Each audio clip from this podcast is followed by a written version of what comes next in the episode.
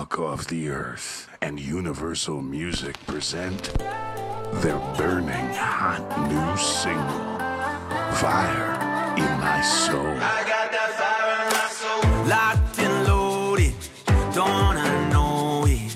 Oh, the moment is right to ignite. Let's get going. I'm not waiting, hesitating. So tonight we roll. I got that. 闲话加拿大，我是小新。 这一期不出意外，咱们接着跟 Coco 聊小朋友在蒙特利尔小留学生留学的这个话题。上一期呢，咱们聊到了这个私校的收费啊。闲话不多说，咱们开始正式的节目。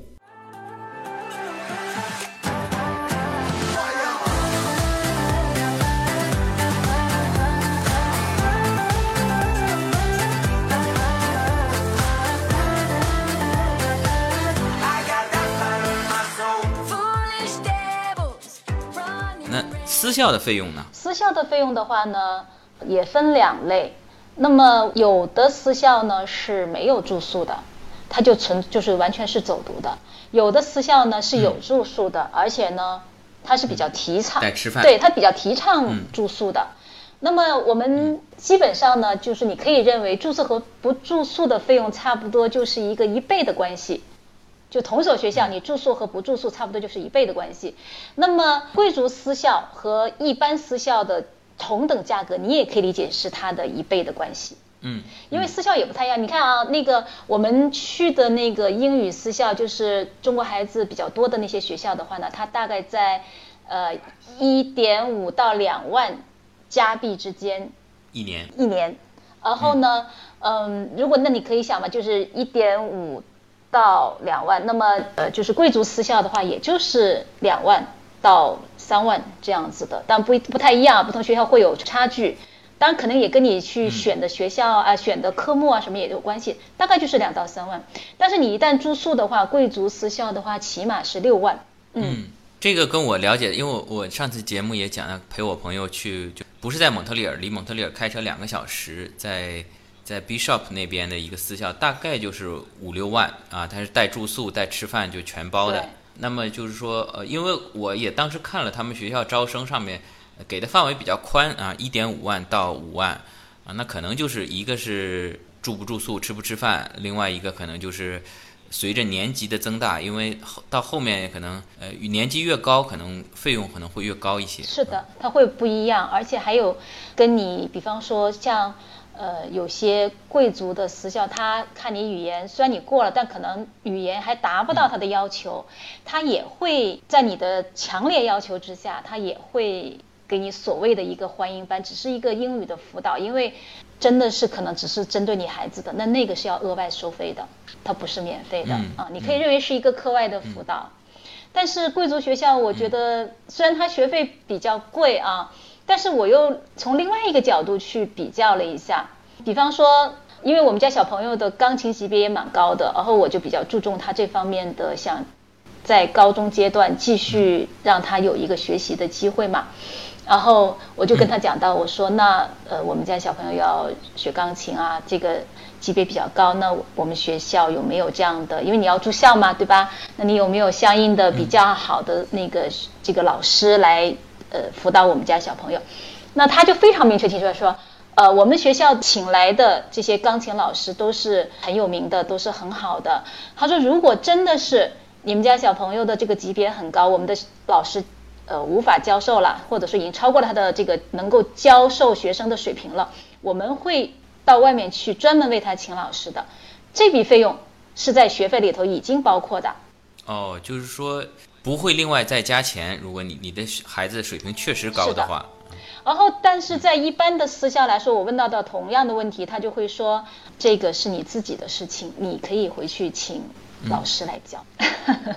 嗯，这就是一笔费用嘛，对吧？可能不同学校的要求还不太一样。是的嗯，所以就看你怎么来衡量说它贵还是不贵。当然，从绝对值来说是肯定是贵的，这点是不用，因为你我们刚才讲的六万起步的这种，就是说它还不包括其他的费用的，比方说你的着装啊，还有一些可能其他的一些活动的费用可能是不一样的。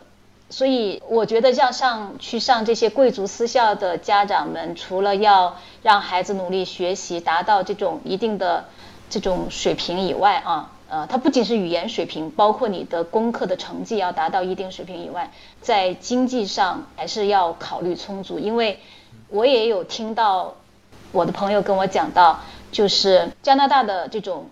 或者说，西方的这种贵族跟我们中国的目前的官二代和富二代的这种理解是不一样的，因为他们可能是几百年的这种贵族下来，他是有一种贵族文化，也就是他们所说的蓝血文化。这种文化，我们的中国孩子，呃，哪怕真的你家里蛮有钱的，你未必能够适应得了。所以在选择上这些学校的时候，要特别的慎重，要对这个学校的文化。要做一个比较充分的了解，否则的话呢，你的孩子可能在里面就会受到一些不能理解的一些事情的困扰，甚至有也有可能受到一点点歧视。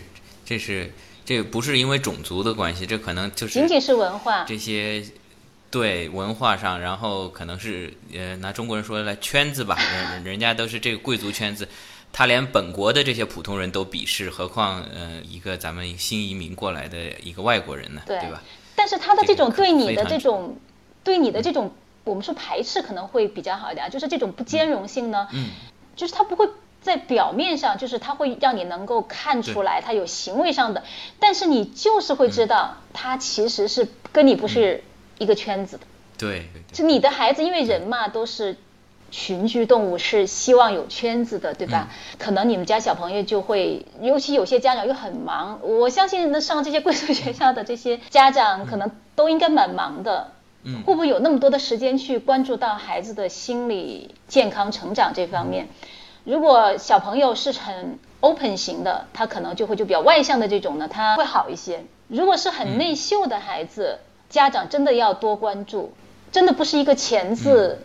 就能够把一切取代的这种阶级的这种根深蒂固的这种阶级的这种不兼容性，是在中国的孩子，包括中国的家长都是无法理解的。这是要做好充分的思想准备的一件事情。而且，像你看的这几家贵族学校，呃，有没有需要那个呃，你的孩子过来面试，然后全部都需要学的，全部都面试，对吧？对，刚开始我们前面讲到一个就是。呃，中国孩子比较多的学校，在今年之前是可以远程考试的。也就是说，你请一个你对，你可以请你的外教，呃，把你的外教的邮箱发给这个学校，这个学校就会把一个卷子发到你的这个外教的邮箱里面，由外教对你进行监考，然后封好了，这样子。在去年都是可以的，但是呢，嗯嗯，发生了一个事情就是。这所学校呢，由原来的五十多名，一下子呢就跌到了一百多名。他以前都是很稳定在五十，这也是他们校董，呃，要改革的一个很重要的原因，就是因为他们招收了很多留学生过来，这些留学生呢，他们的语言是不太好，那么他们在考试，因为他可以远程考试嘛。后来他们发现，考试他们来上课以后的这种表现出来的这种语言的水平，跟他考试的水平几乎百分之百都有差异，还比较大。这样导致了他们的这种在最近的一次，应该算是二零一六年的排名上，一下子就掉到了一百多。那你可以想象到整个校董的压力有多大啊！所以他们的校董就会整个政策就会发生改变，比方说他们会加大本地生的比例，他们会加大这种。东方人以外的这种学生的比例，嗯，所以跟这个是很有关系的，所以他们已经把它取消掉，所有的学生都必须到这个学校来考试，嗯，这又带来了另外一个问题，比方说我们放假的时候，人家也在放假，对吧？像我就没有办法带我们家孩子去考试，因为我们小朋友现在上的这个学校是不可能请这么长，至少一周嘛，你想想从中国过去连考试。你连在途时间至少要一周的时间，对吧？我们都不说倒时差。对。那这样的话，在这边是不会给你一周的这个时间去请假一周，除非你有很严重的这种不得不请假的理由。好，刚才您说了，您的孩子是初一，十三岁，对吧？十三岁。十二三岁这样子。那么，呃，我们听众很多有孩子年龄更小或者更大的。那么在呃年龄选择上面，就是关于呃你说的学校啊，英语还是法语，公立还是私立上面，在不同的年龄段的孩子，可能选择的范围又不太一样，对吧？是这样子的，就是他的呃可选择的这个学校，呃，真的差异还是蛮大的，不是一个数量级的差异。我我个人认为是这样子。我的想法，总的来说，年龄越小，选择面越宽，对吧？呃，是这样子的，当然不一定非常准确啊。我也问了一下，就是如果是学龄前的儿童的话，基本上没有什么门槛。而且呢，其实我有一个朋友，他就很幸运，他就是一个呃小朋友，现在正好是要在五岁可以选幼儿园的时候，他就：“哎呀，你看像幼儿园呢，这个家长就很纠结了，你这个名校情节有多重哈？这个中国人，他很纠结。”他说：“我到底给我们家小朋友选一个什么样的小学呢？有没有排名呢？”我说：“这个小学还真是没有排。不过呢，据我所知呢，有一些很好的私校，我们先不说贵族不贵族啊，一些很好的私校的话呢，他们是有小学部的，啊不，小学就是那个幼儿园有幼儿园的这个设置的。”我说：“你可以考虑一下，如果你看在中国有直升这个概念哈，我从幼儿园就开始上是吧？比方说咱们的这个。”北大什么？好像北大有自己的幼儿园吧？据说那幼儿园非常难进，在北京的那个。那你从他幼儿园开始，你只要进了这个门槛儿，那你后面上这个北大附小可能就会容易一点儿。你从北大附小再上这个北大附中，哎，可能他就都叫直升的概念嘛。所以我说你可以去，虽然没有一个幼儿园的排名，你可以先去。呃，看一下咱们这个排名很靠前的这个，如果你真的是一定要上这种好学校，比方排名前十的，咱们看一看。他跟我说：“哟，这排名前十的基本上全是法语私立啊。”我说：“你家小朋友那么小，为什么就不可以让他学法语呢？为什么你那么执着的就让他学英语呢？”哎，他想想，对呀，这很有道理啊。他说：“对，这是个好主意。”然后他就把前十名的学校他全部去预约了，正好十月份是那个 Open Day 学校的。他就全部预约了，最后很高兴的跟我说：“嗯，我已经给他找好一所学校了。如果你实在因为没有参考的话，你又很有名校情节，我觉得可以参考这个家长的这种办法。也就是说，如果你是学龄前的儿童的话，确实你在呃蒙城可去选择的学校是很多的。当然，可能未来你要考虑一下，就是。”呃，如果是英语私校的话，就要考虑一下未来的一个流，这个这个叫什么移民的这种对你的影响。否则的话，你基本上没有限制。或者是说你已经移民了的话，可能就没有没有就不能再选。对对对，就只受到这一点点的影响，但是其他的其实基本上是不受影响的。你而且我个人觉得，既然我觉得小新有句话你说的特别的好，说我你既然来到了蒙城，那我们就学好法语嘛。就不要去排斥它，是吧？享受这个我们这个蒙城的这种生活，我觉得这个真的是说的很好。然后我们小朋友就可能有些已经上学了，上学的话呢，我个人认为是有一个有一个黄金点的，就是在三年级这个地方，因为也会面临着一个从小学到中学的升学考试。那我刚才有讲到，就是我们这个很好的这种法语的。公立学校这种名校，你是需要去考试的。嗯，那这个时候的话，你想想，如果你三年级、四年级你才来，是吧？这个三年级结束，四年级才来。如果你想上这些学校，那你首先要学法语，然后要参加考试。我觉得对孩子的挑战是非常高的。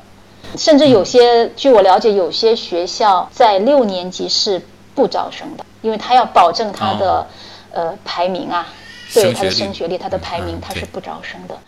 所以在这点上，有些家长还是要要考虑一下，就是说你未来想，就是你对你的孩子期望是怎么样？如果我觉得就是上我将就让他学英语，反正没所谓的，呃，其他的这个，呃，大学将来都是收英语的，然后呢，我在这里也可以学法语，但我对我孩子的法语要求，呃，没有那么高。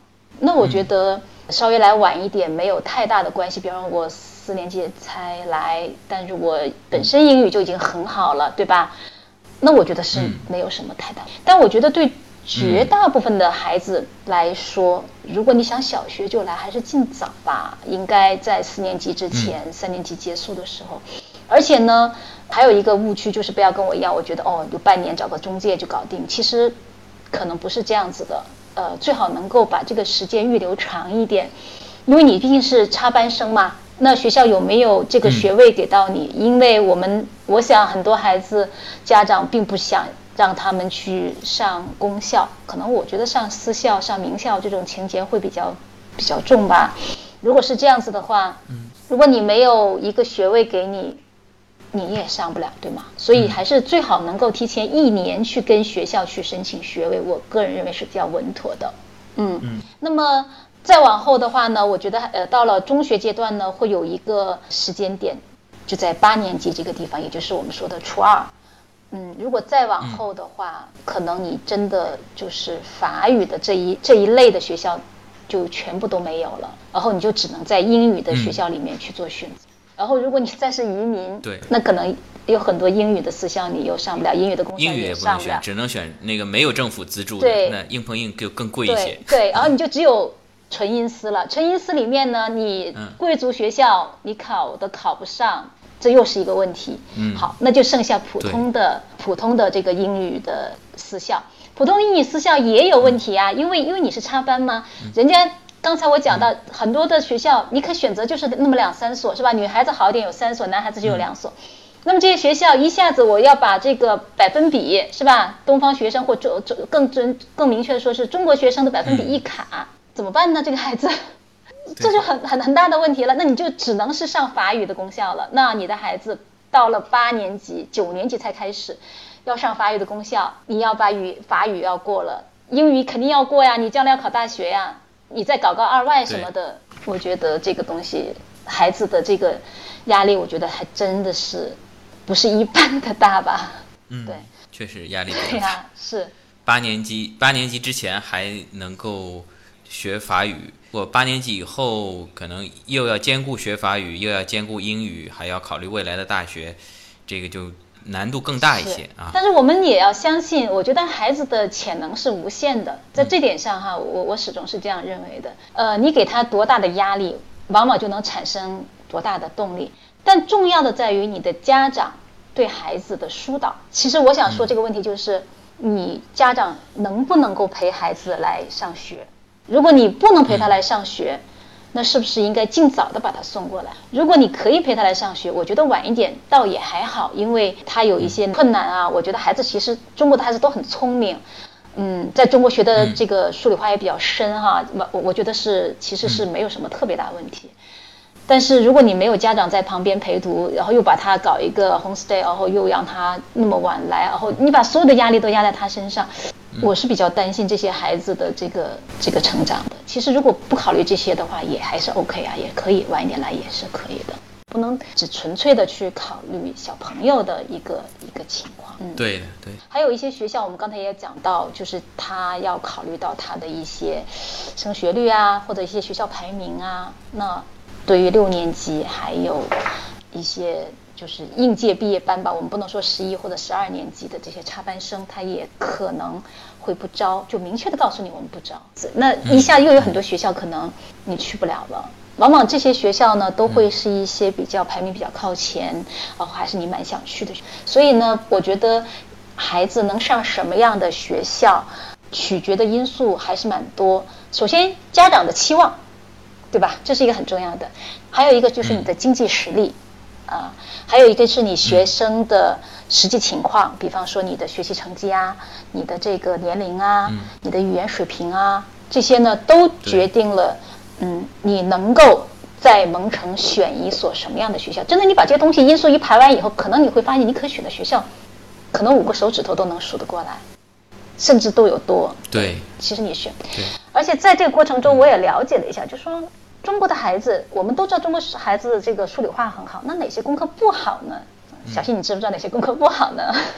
语语文，呃，体育，其实还真不是，嗯，嗯，他们比较就说中国学生比较弱的科目是主要是两个科目，一个是加拿大的历史，一个是那个科学。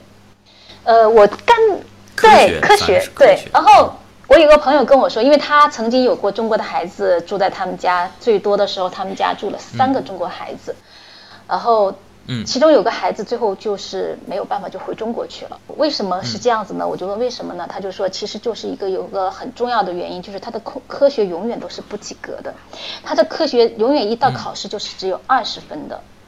哎，这个对一个来说就觉得很奇怪啊，说为什么会出现这种情况？他说，他说因为你给他看一本科学书翻过来的中文，他完全是可以看懂的，但是一给他英文，他就彻底看不懂，他就没有办法考试。后来我想是这样子的，就是说你也可以想象啊，就小新，你有没有想过，我们刚开始学生物的时候，有很多的名词，其实你是头一次听说，比方说细胞壁，是吧？嗯。什么脱氧核糖核酸，哦，你可能在上学前从来没有听说过这些词，对吗？那你想，作为一个中学生来说，你听到这些词都已经是很陌生，他是用中文讲的。如果用英文告诉你，你你又没有学过中文，就是你跟中文对不上号，你知道那是个什么东西吗？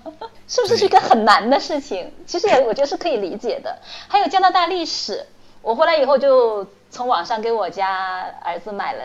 一本加拿大历史，虽然我们说加拿大历史很短呐、跟中国上下五千年完全不可同日而语，对吗？然后。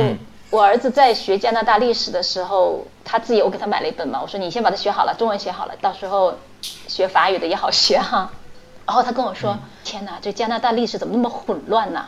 他可能说历史的时间没有中国的久，但是它里面的故事是很多的，而且有很多是中国孩子没有接触过的，所以在这两门上，中国学生是成绩最差的。然后也蛮脱分的，嗯，但是我们的物理、化学和数学，尤其是数学，真的是有很多学生都是很厉害的，都，所以你会发现，他们就说中国的学生到了大学去以后，就是我们可去选择的专业就很少，可能很多孩子都到什么计算机啊，或者是这种纯理科的这种工工科的吧，就是这种工科的什么比较多，然后去学人文历史啊，或者其他的财经的，像可能现在财经的还多一点。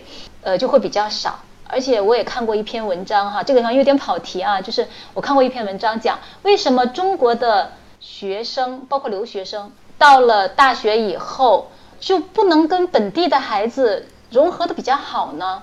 是因为他们缺少交流的这种话题，因为他都没有学过加拿大的历史啊，他也没有学过这些跟。加拿大有关的一些东西，他们可能更多的是过语言关啊，疲于应付我现在的这些呃大部头的这些书啊，包括在发言的时候，他们可能去阐述问题的观点都会更窄一些。原因就是因为它背后的东西，我们说的是叫底蕴也好，叫知识也好。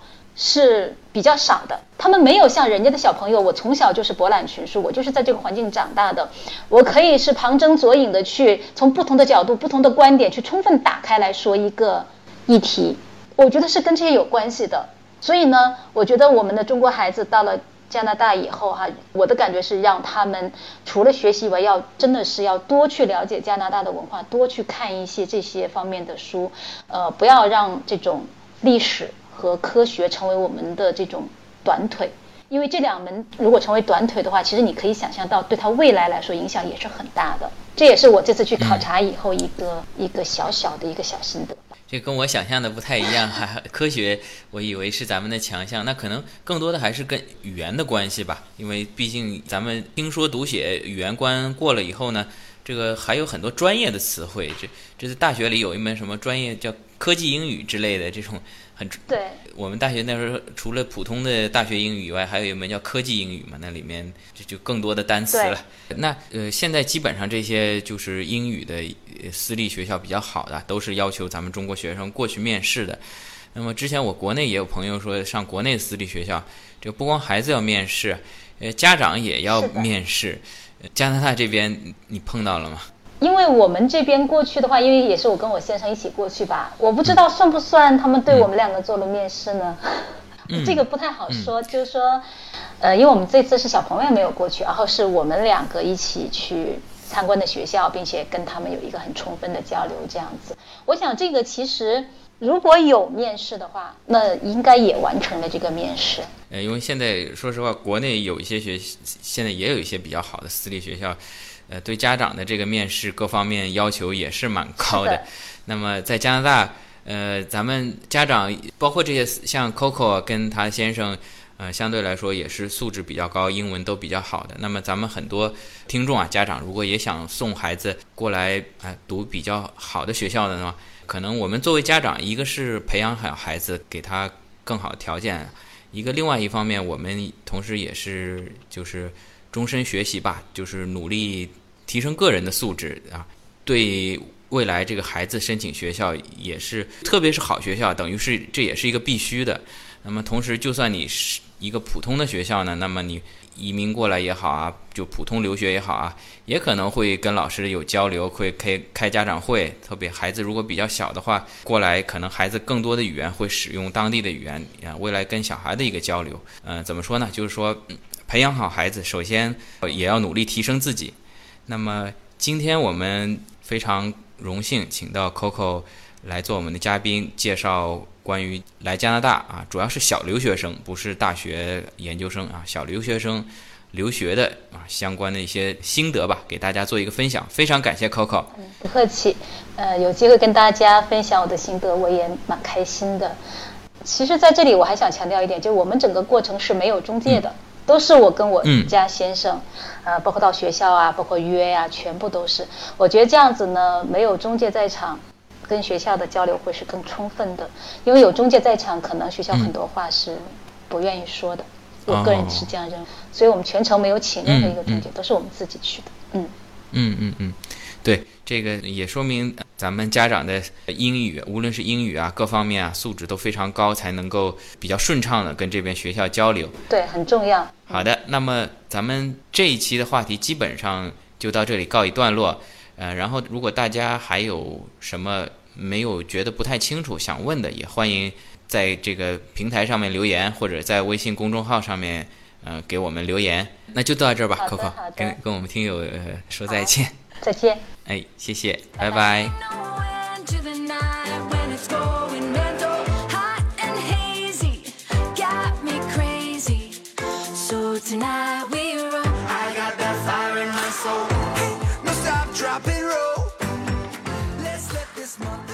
好，非常感谢 Coco，啊这个咱们花了三期节目，把他在蒙特利尔考察学校，为他的小孩儿设计这个留学啊、也不一定是留学了，因为他们也是即将移民，啊、就算求学吧，求学的路径跟大家做了一个分享。那么前两期播出以后呢，也收到了一些听友的一些反馈，有表示赞同的啊，觉得咱们家长非常用心啊。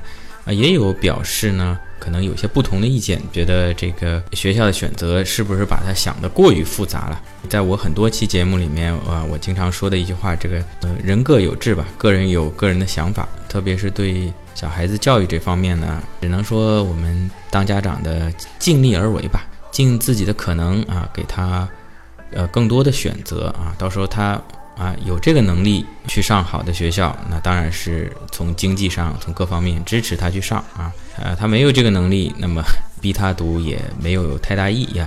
特别是我们很多中国的家长特别有这个嗯所谓名校的情节，Coco 也一直承认，他们夫妻两个呢是还是比较在意这个名校的光环啊。其实我现在，嗯、从我个人来讲，可能我的观点也不一定正确啊。啊、你说咱们前一段双十一刚过，对吧？咱们啊，马爸爸啊，那是也是三次高考都没考上啊，两次高考都没考上啊，最后上了一个杭州师范学院啊，开始考考上的是专科啊，后来不知道怎么是专升本了，是怎么着啊？再说我们每天用的微信啊啊，咱们闲话加拿大也有这个微信公众号啊，就名字一样的，或者是拼音的闲话加拿大啊啊，就拿微信来说啊，咱们马化腾啊，马叔叔啊，呃普通人家吧，马叔叔，那人家深圳大学啊，现在不知道怎么，当初应该说也不是所谓的最顶尖的名校吧。还有咱们这个做手机界的一颗星星啊，锤子手机，咱们罗永浩老罗啊，高二毕业对吧？拿我来说吧，啊，小新主播，嗯、当年曾经也是自吹自擂一下，也算毕业于一个名校啊，啊，比起马云、马化腾的那个学校，那、不知道高到哪里去了啊。那现在呢，那、跟人家怎么比，对不对？所以说这个名校啊，只是一方面吧。当然，他有这个能力，有这个聪明才智啊，到这里了，那他愿意去读啊，家长给他创造条件啊，经济上各方面的给他支持啊。他有有另外的想法，他有自己的追求，能支持的啊，我们都是尽量支持啊。一定说逼着他去上某某某学校啊，那我觉得也没有特别的必要，对吧？那我也有一个想法，那么也欢迎咱们听友当中啊，咱们有过来这边的小留学生啊，高中生、初中生，也也欢迎啊来上咱们小新叔叔的这个节目啊，哎，来从你们的角度来讲一讲，你们觉得在这边留学感觉怎么样？什么样的一个学校会比较适合？好，那这期节目就到这里啊，欢迎大家评论，有什么需求评论，然后点赞还有转发啊。最近好像呃订阅增加的不是很多啊，求大家帮忙转发转发。好，谢谢。